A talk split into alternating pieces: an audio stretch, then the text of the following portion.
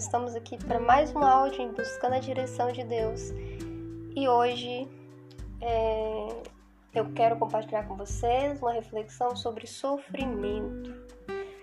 É, semana passada, recebi na nossa igreja, no culto de jovens, um casal de missionários, né, está tocando um projeto missionário na Coreia do Norte. E com eles eu peguei um material, né, um livro, o livro chama Os Olhos dos Animais Sem Cauda. E alguns cartões de oração, que eles têm um kit de cartão de oração no qual eles detalham, né, é, o contexto dessa nação, uma nação muito peculiar por sinal. E ontem eu estava orando, né, por um, né, tomando como base os pedidos de um desses cartões. E um, esse cartão, né, falando do, da, do contexto dos refugiados nesse país, né, que foge muitas vezes para outros, outros países devido à fome e à situação precária que se encontra, né, e esse esse contexto deles é muito complicado. Né? Sofrimento é a palavra mais adequada para traduzir o contexto dessas pessoas, desses cristãos nessa nação, que é uma nação fechada para o evangelho, né? E sofrem perseguição, sofrem a tortura, né? Sofrem duras punições né? E muitas vezes até mesmo a pena de morte, né? Então, é, lendo esse livro, é, também sensibilizada né, pelo contexto dos cartões de oração, dos pedidos de oração, é que eu fiquei muito reflexiva em relação ao sofrimento e pensei em estar trazendo a, a direção de Deus hoje, falando do sofrimento. Até mesmo considerando o contexto que não só o nosso país né, enfrenta em relação ao, ao, ao contexto pandêmico né, que se instala no mundo atualmente. Como eu disse, não é só o Brasil, mas várias outras nações têm enfrentado um momento muito difícil, onde o contexto econômico, político, né, que é o, digamos, a esfera macro, né, que rege as sociedades que rege a sociedade é abalada e que por sua vez impacta de alguma maneira é, o contexto de grupos, né, seja os empreendedores, seja os pais de família, seja os empregados, né, e que de alguma forma diretamente acaba afetando a nossa vida e acaba nos deixando apreensivos, não é mesmo? E a gente fica apreensivo, a gente fica apreensivo é, externamente, né, quando a gente vê tantas famílias perdentes queridos e a gente vê, né, tantas fatalidades, né, ver as consequências né, políticas, sociais que ocasionam esses, esses, esses, essa, essa, essa desarmonia muito grande no sistema. E então a gente fica impactado com aquilo que a gente consegue enxergar externamente, né, que é as desigualdades, a fome que rege, né, peste, enfim, até outros fatores, né, guerra também que é algo que traz muito sofrimento, é externo, e os fatores internos, que essas situações macro, macro né, externo, produz também na nossa vida, né? A ansiedade, né, a apreensão, e como se não fosse suficiente, até porque a gente não pode pensar que todo o sofrimento agora é por causa do contexto da pandemia, né? A verdade é que existe também aquele nível de sofrimento é, mais relacionado ao aspecto interno mesmo da nossa vida. Algo que é, começa né, na gente, começa de uma maneira micro, né? E que ganha uma proporção muito grande que muitos né, é, se conduz a um abismo existencial muito grande, um abismo emocional muito grande, né? Isso ocorre diante de acontecimentos que abalam a nossa vida, né? Acontecimentos que refletem no aspecto emocional nosso, é, diante de fatalidade, diante de doença, diante de óbito, diante de perdas, né? Materiais, financeiras, né? Então, assim, esse processo de, de né, que desestabiliza a nossa vida, né? Ele gera sofrimento, né? E esse sofrimento ele pode ter um nível né, mais elevado ou menos elevado. Né? Pode ser algo muito latente ou algo não tão latente.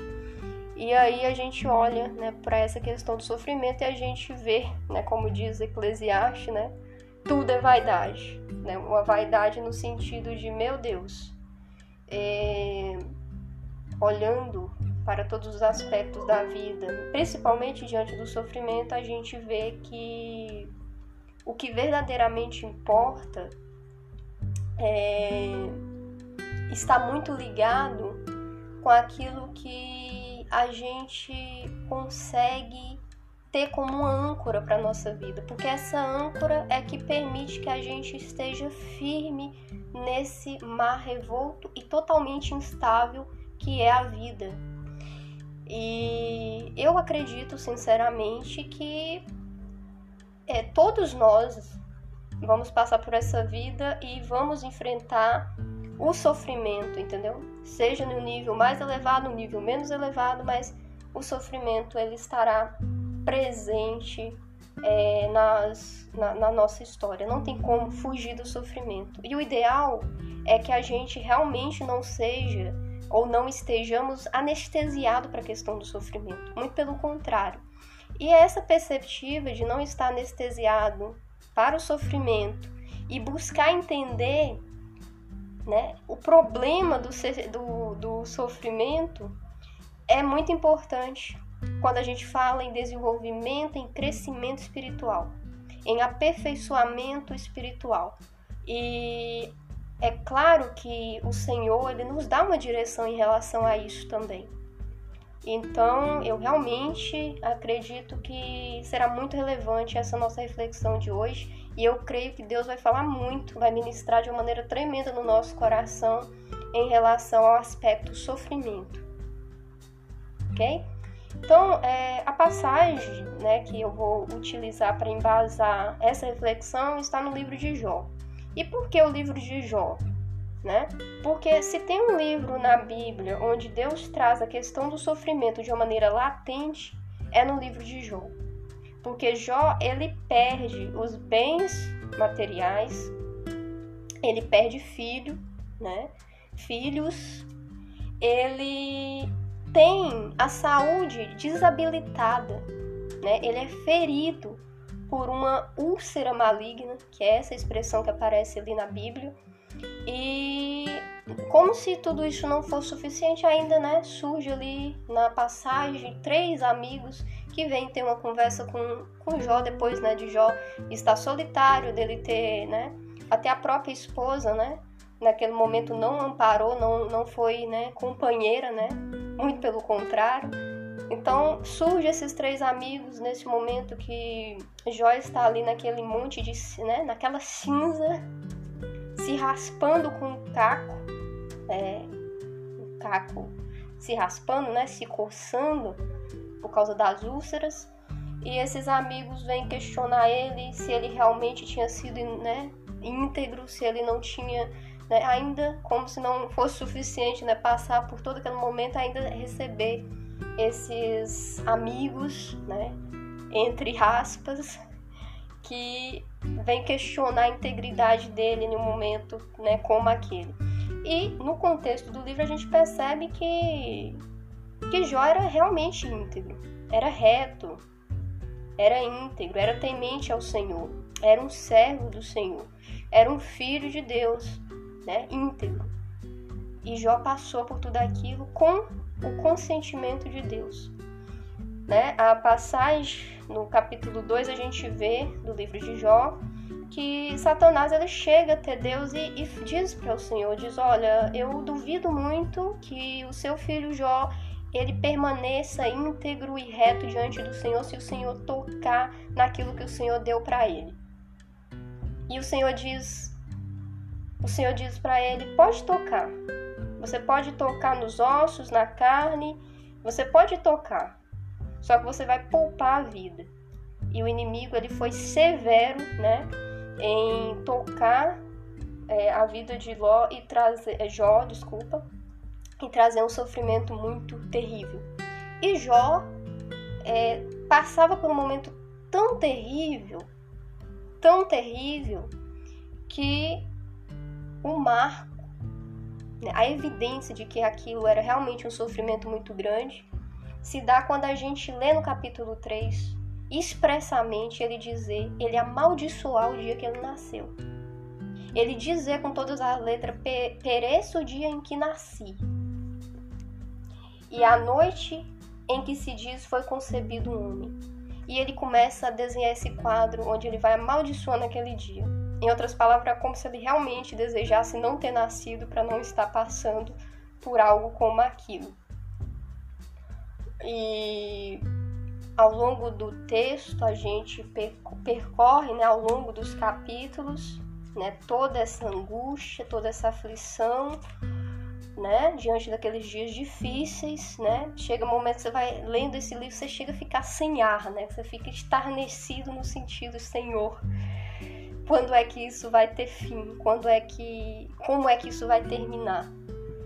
Né? Para quem nunca leu esse livro, eu encorajo a estar lendo, principalmente nesses dias, nesse contexto pandêmico, porque esse livro vai encorajar a sua fé para que você enxergue de uma maneira muito clara né? Que até mesmo no sofrimento, Deus trabalha na nossa vida. É difícil, é doído, não é fácil. Encarar o sofrimento, seja na sua vida ou na vida do outro, ou em um contexto específico, como a gente estava falando a nível de nação, não é fácil. Quando a gente é sensível, né?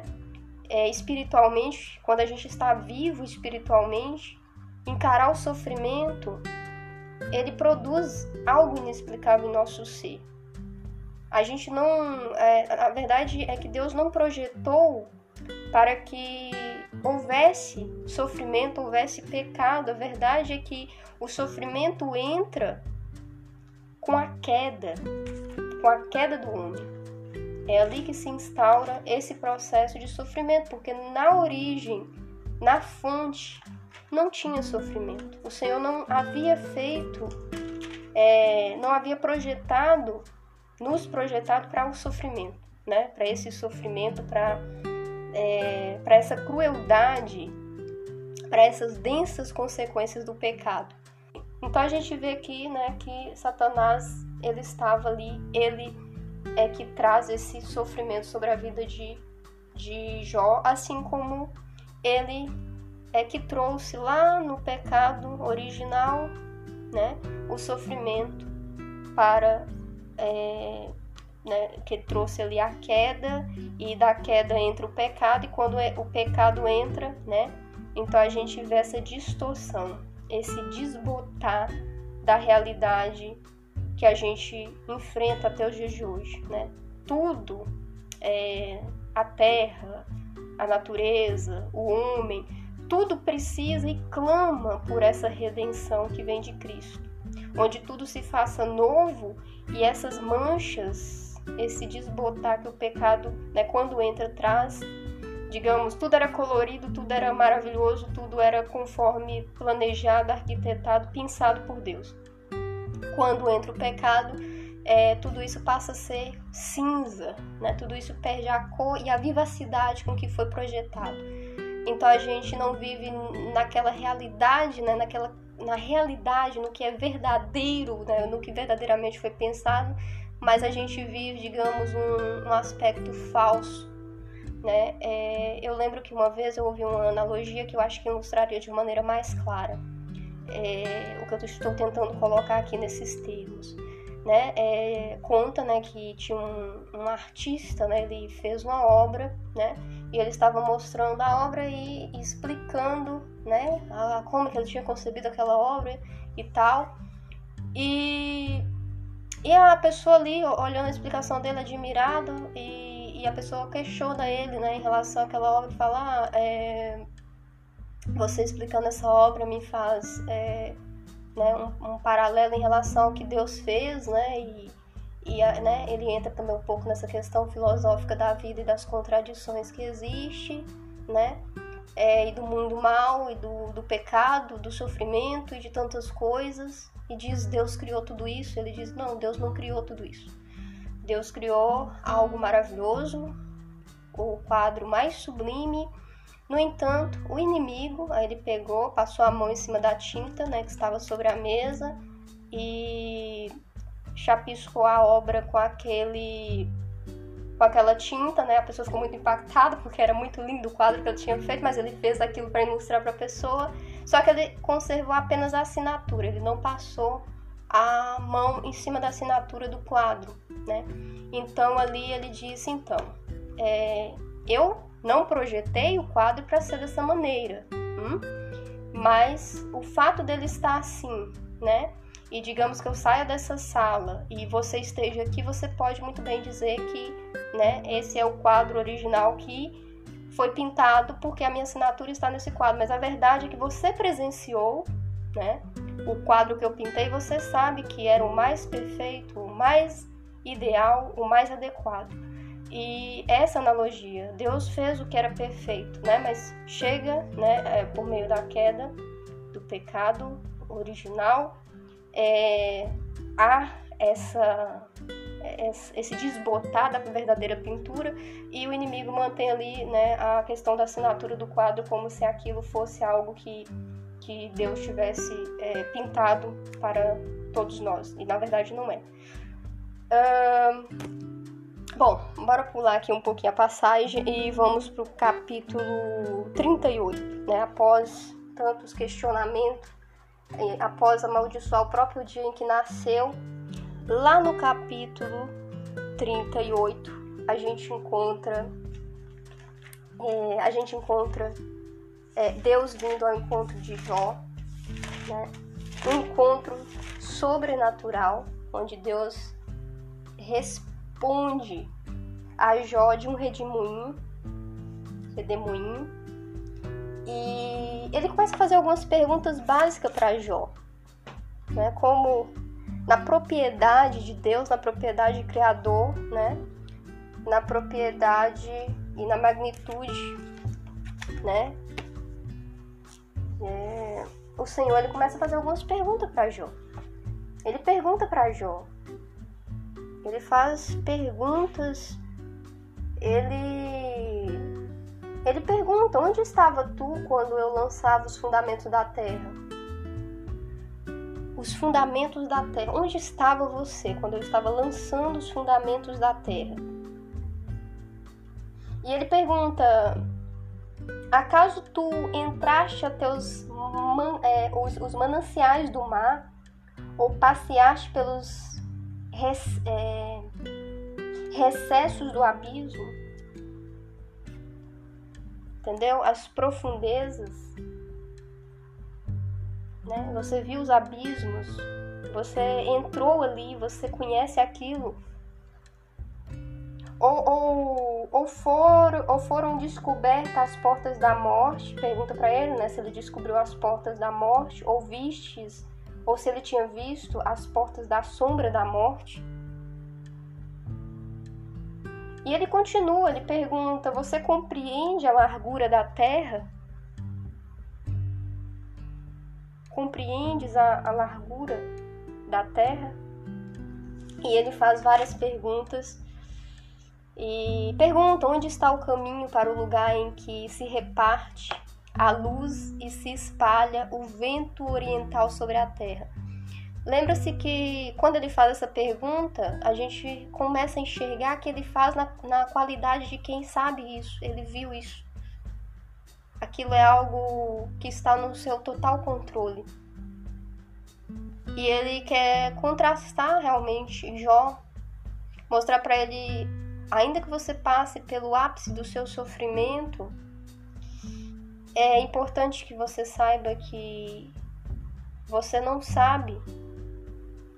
Você é um ser limitado e sendo esse ser limitado, você é um ser que que dizes de uma maneira nécia e não é porque você está passando pelo grande sofrimento que você está passando que as suas palavras elas são palavras que terão de alguma maneira uma uma uma desculpa, digamos, né? Tipo, eu vou te desculpar por você é, me questionar, questionar o motivo de você estar passando por isso, que é o que Jó faz, né? Ele, ele entra no momento que ele questiona a Deus, no momento que ele se enxerga, poxa, mas o Senhor está fazendo isso comigo, mas eu não mereço isso. Eu não mereço passar por isso. Eu sou um homem tão reto, eu fui um homem tão íntegro, eu andei na sua presença, eu fiz, né, tanto pelo Senhor e olhando para si mesmo, né, e olhando para os demais, talvez, talvez comparando, né? A gente é mestre em comparar nessas horas, né? E e ele questiona o Senhor, mas Deus ele chega para ele e quando ele começa a fazer essas perguntas básicas, básicas no sentido figurativo, né? Porque na verdade são perguntas profundas que fogem até mesmo da nossa compreensão. Eu acredito que nenhum de nós é, saberia dizer ou falar qualquer coisa em relação em relação às profundezas do mar, por exemplo, ou em relação à largura da terra, né, no sentido de conhecer aquilo de uma maneira é, literal, hum? de saber como que tudo foi projetado e de como tudo foi pensado, sobre os limites que foi traçados, né, para as portas, para os ferrolhos, para os mares, para os oceanos, quando a gente pensa nisso, a gente vê a nossa limitação. A gente vê a nossa própria limitação expressa, né, de uma maneira visível. E exatamente isso que deixa Ló sem palavras, ou Jó sem palavras. Desculpa, gente, eu tô falando, de, eu tô falando sempre Ló, mas é porque talvez é porque eu estivesse é, pensando no Ló, mas é Jó, tá? Apesar que Ló também é um personagem bíblico, tá ok? É... Então essas perguntas de Deus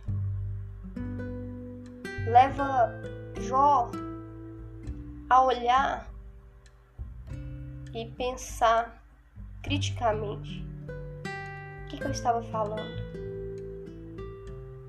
O que, que eu estava falando quando eu disse ser injusto eu estar passando por isso ou talvez não merecer passar por isso. O que estava eu falando que achaste que Deus não estivesse me escutando? Achaste que Deus não estivesse observando tudo isso? Mas a verdade é que talvez a religiosidade ela ensine pra gente isso. ela ensine pra gente que que Deus ele ele ele nos poupa porque a gente faz para ele aquilo que que parece bom aos nossos próprios olhos. Quando na verdade não. Na verdade, aqueles argumentos de Jó em relação à sua retidão e porque ele era reto, ele não poderia passar pelo sofrimento pouco representava para Deus, porque aquele não era o argumento de Deus.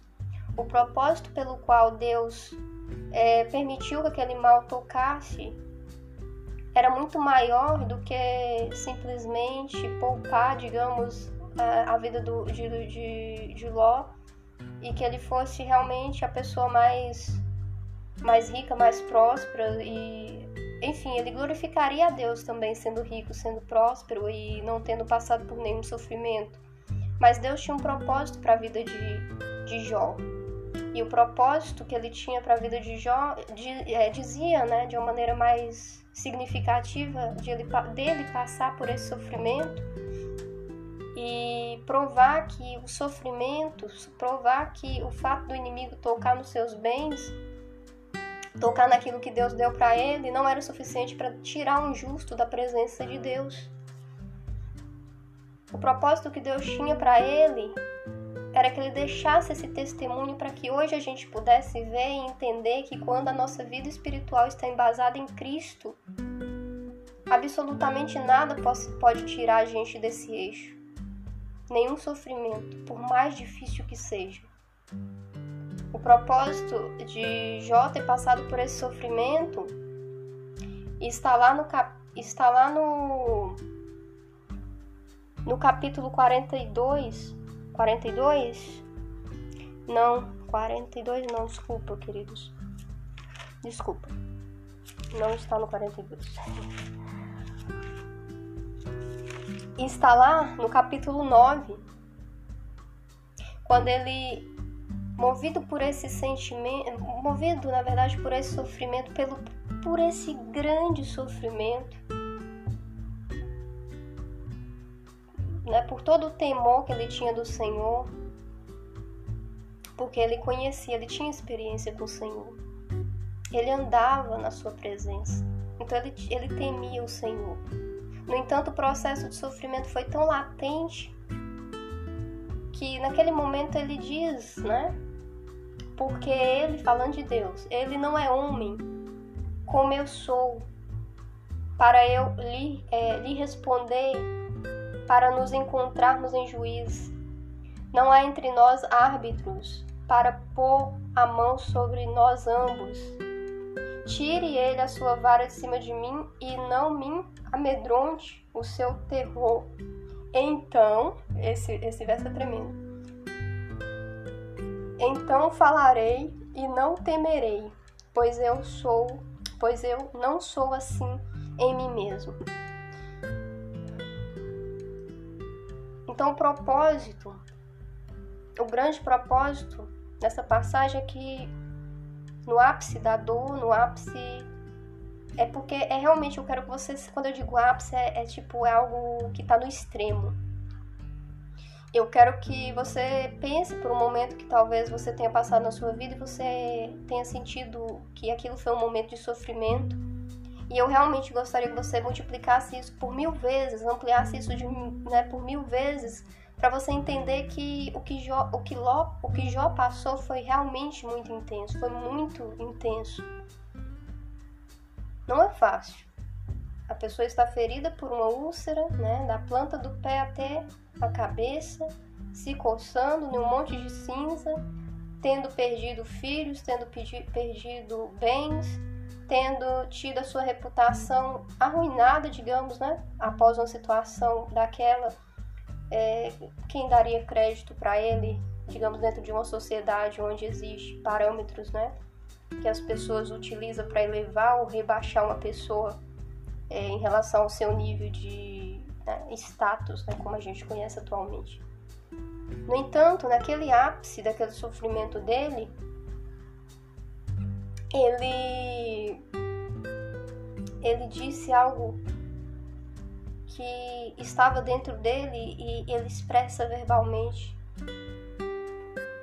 Ele, ele traz esse clamor, né?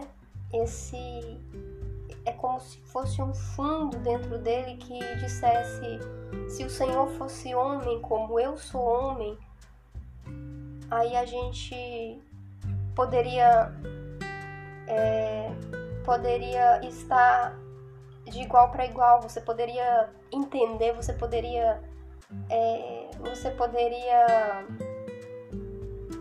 é, digamos estar no mesmo grau que o meu. Em outras palavras, eu gostaria que o Senhor fosse homem como eu sou homem. E na verdade, o Senhor inclinou o coração por aquilo que Jó diz, quando ele vem na forma de um homem, em Jesus Cristo, e ele se faz homem, e ele experimenta do sofrimento, ele experimenta de um sofrimento muito mais latente do que o de Jó, muito mais latente do que o meu sofrimento, do que o seu sofrimento, muito mais, muito, muito, mas muito, muito mais. Um sofrimento muito maior. Né? Se a gente tomar como base o capítulo 52, verso 14 de Isaías, a gente encontra como pasmaram muitos à vista dele, isso aqui falando de Cristo. Pois o seu aspecto estava tão desfigurado que não era o de um homem, e a sua figura não era a dos filhos do homem. Quando Isaías fala do contexto da né, que Cristo havia sido moído pelas nossas transgressões e pecado, e naquela cruz o, o sofrimento de Cristo era muito, mas muito maior do que o sofrimento de Jó. Se a gente prosseguir essa, essa, essa reflexão no verso, na verdade no, no capítulo é, 53 de Isaías, capítulo 53 de Isaías, no verso 3, a gente encontra a descrição. Era desprezado e rejeitado dos homens, homem de dores, falando do Senhor Jesus Cristo, e experimentando experimentado nos sofrimentos. Ele era desprezado, rejeitado dos homens, homem de dores e experimentado nos sofrimentos.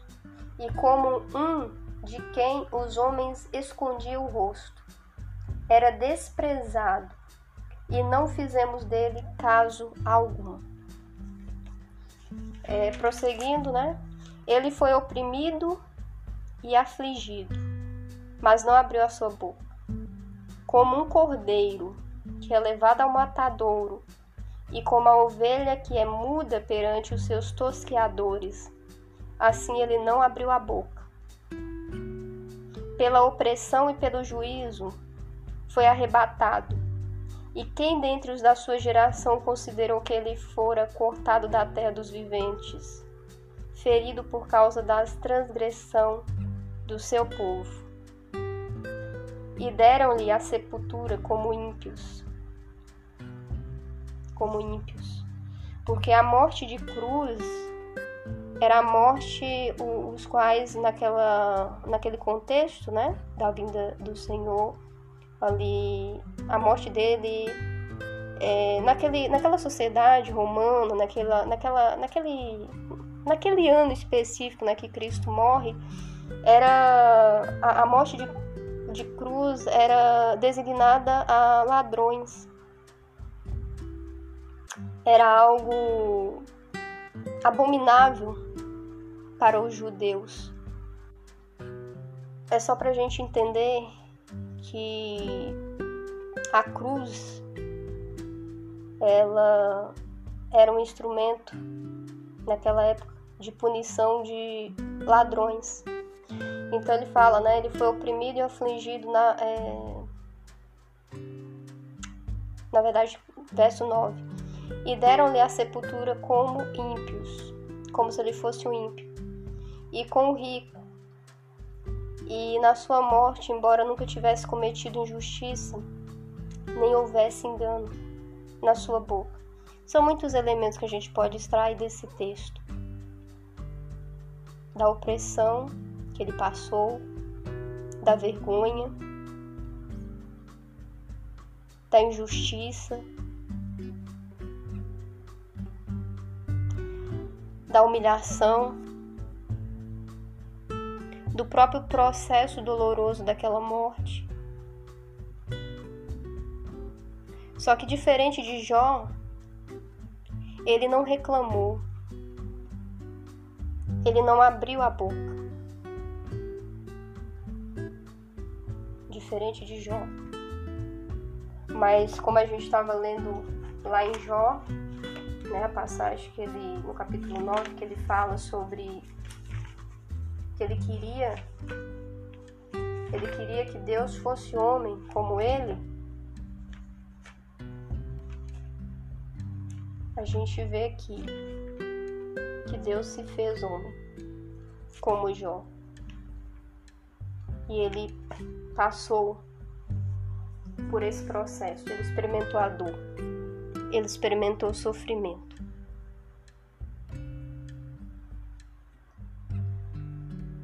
Bom,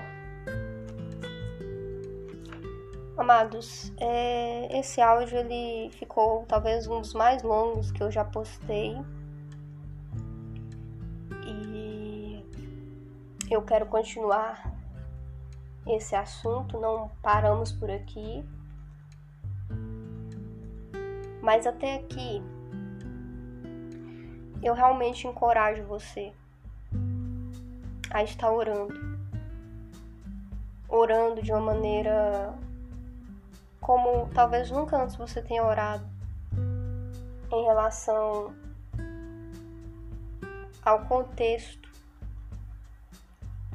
daquele, daquilo que você entende que se instaura o sofrimento nos aspectos externos, daquilo que aflige, daquilo que, que, que torna mais latente e visível o sofrimento, no contexto onde você vive, na sua cidade, talvez no, sua, no seu estado, na sua nação, né, no, no país. Orar pelo sofrimento daqueles que você saiba que estão sofrendo, talvez devido a alguma fatalidade, alguma doença, algum acontecimento orar em relação ao aspecto mais interno e latente do seu próprio sofrimento. Algo que possa te causar ansiedade, te causar medo, algo que você se sinta vulnerável. E você vai orar e vai direcionar sua oração para o Senhor Jesus Cristo. Porque quando ele morreu e quando ele ressuscitou, ele nos deu essa legalidade para estar orando no nome dele. E é no nome dele, pelo amor e pela misericórdia dele, é que a gente pode se ver libertos do grande mal do sofrimento mas libertos não do contexto. No contexto que eu digo, não significa que você vai ficar isento de passar por momentos que possa proporcionar determinados níveis de sofrimento. Mas é que quando você é liberto do sofrimento, embora você esteja em um contexto de, de sofrimento, você entende. Você entende que você que há um propósito, que há um porquê maior, que há algo maior, que há uma âncora que não permite que você naufrague nesse mar de sofrimento e de aflição.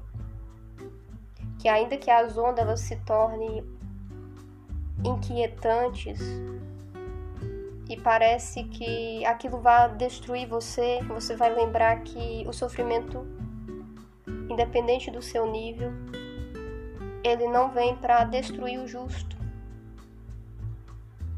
Ele vem para trabalhar, para amadurecer, mas não para destruir. Não para destruir. Então, se você está em Cristo, se você se posiciona nele, se você tem como âncora na sua vida, não se preocupe, porque o sofrimento não vai te destruir. É no sofrimento que você vai ser aperfeiçoado. No sofrimento, você é amparado. Você é cuidado. No macro sofrimento, para aquilo que a gente olha de uma maneira latente, digamos, de maneira externa, aquilo que a gente olha e que nos choca, como a violência, a desigualdade, a fome, a peste, as guerras, a miséria. A gente pode entrar em uma grande contradição ao olhar, mas a gente precisa confiar de que, mesmo não sendo o plano de Deus que o mundo fosse dessa maneira, onde houvesse pecado e sofrimento, sendo o sofrimento a consequência do pecado, porque de dentro do coração dos homens é que procede os maus desígnios. Né? A prostituição, os furtos, os homicídios, os, os adultérios, a avareza, as malícias,